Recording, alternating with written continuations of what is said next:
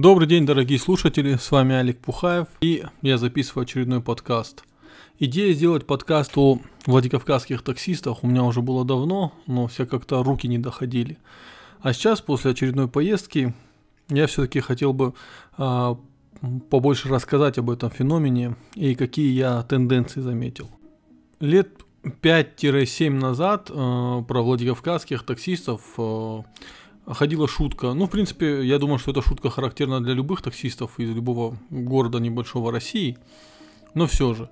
Э, шутка следующая, что после очередной поездки э, обычно в компаниях любили рассказывать друг другу, вот ехал с очередным племянником ФСБшника, который ждет, пока его устроят директором крупного спиртзавода, а пока это время таксует, и вот он рассказывал о своих, своем будущем бизнесе, о своем видении э, политической ситуации в России, политической ситуации в Осетии и вообще экономической ситуации в мире.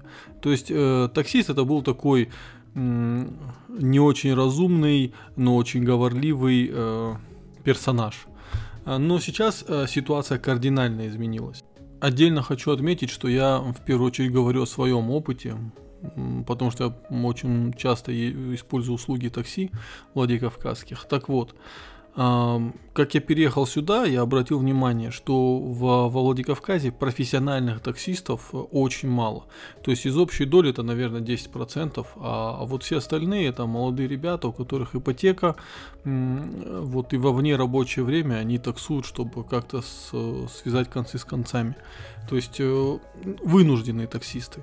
И э, в массе своей, э, поскольку их стало больше, чем профессиональных таксистов, они стали менять вот кардинально ситуацию. То есть это чаще всего люди, которые работают или недавно потеряли работу, э, очень э, культурные, вежливые, интеллигентные, менее склонны рассказывать историю о том, что э, их э, дядя там ФСБшник или большой начальник сейчас его пристроит, и вот он просто ждет так, чуть-чуть таксует.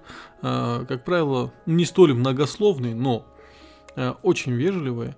И если с ними э, завести разговор, то, как правило, оказываются очень эрудированными ребятами. Ну, по крайней мере, я с такими сталкивался. И самое интересное, менее подверженные пропаганде. А если лет пять назад с таксистом завести разговор о Путине, то ну, это вот э, очередная жертва российского телевидения. Человек рассказывал про то, как наша страна добивается самых высот, что Пиндостан скоро рухнет, там и вот поднялись, и Гейропа там под наплывом э, геев и беженцев вот-вот тоже там сгноится, а вот Россия встает с колен. Сейчас, как правило, очень негативная реакция на э, Владимира Владимировича, на Единую Россию. Э, это очень показательно. Еще Насим Талеб э, в своей книге «Черный лебедь» он писал, что всегда разговаривайте с таксистами, потому что таксисты это та выборка, э, которая, благо...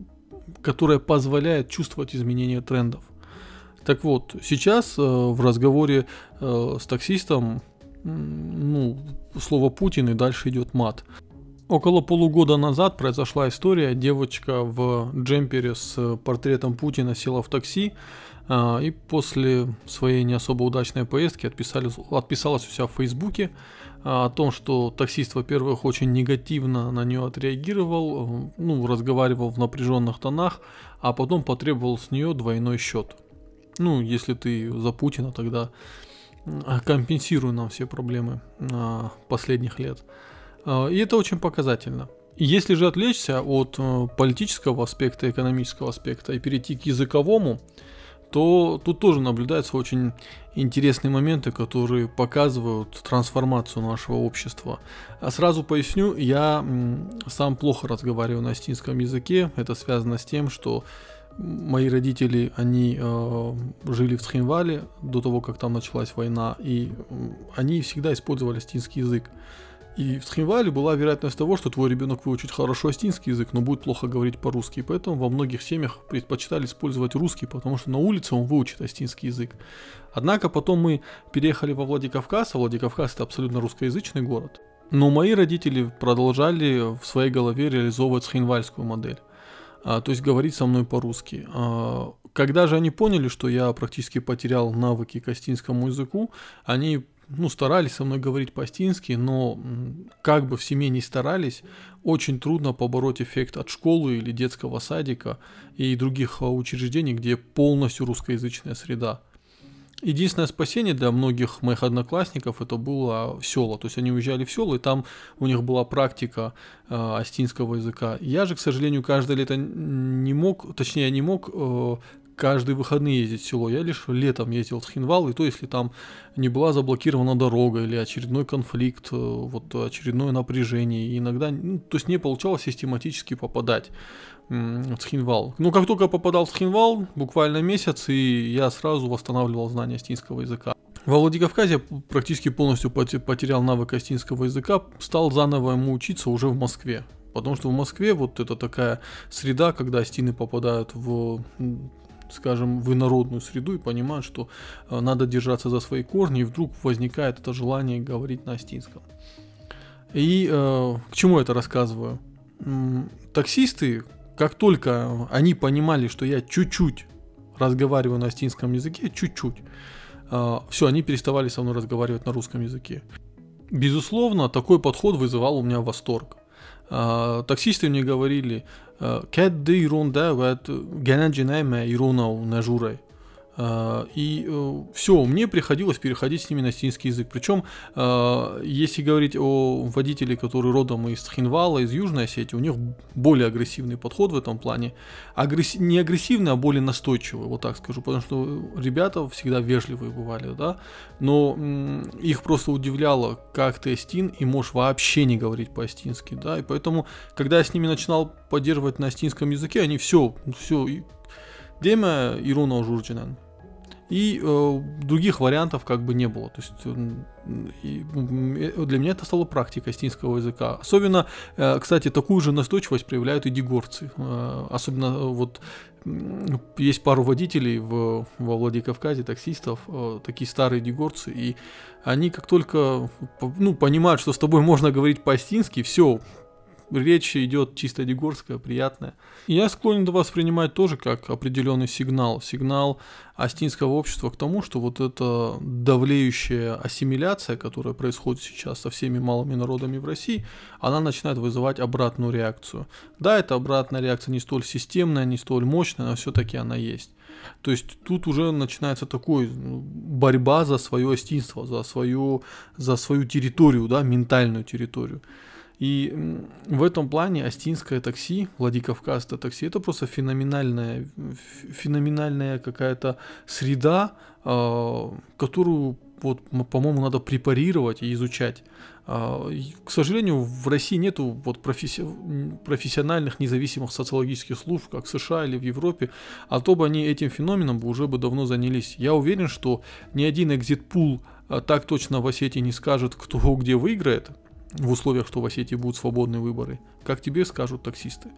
То есть большую часть информации э, можно по, о том, что происходит в городе, можно почерпнуть от таксистов.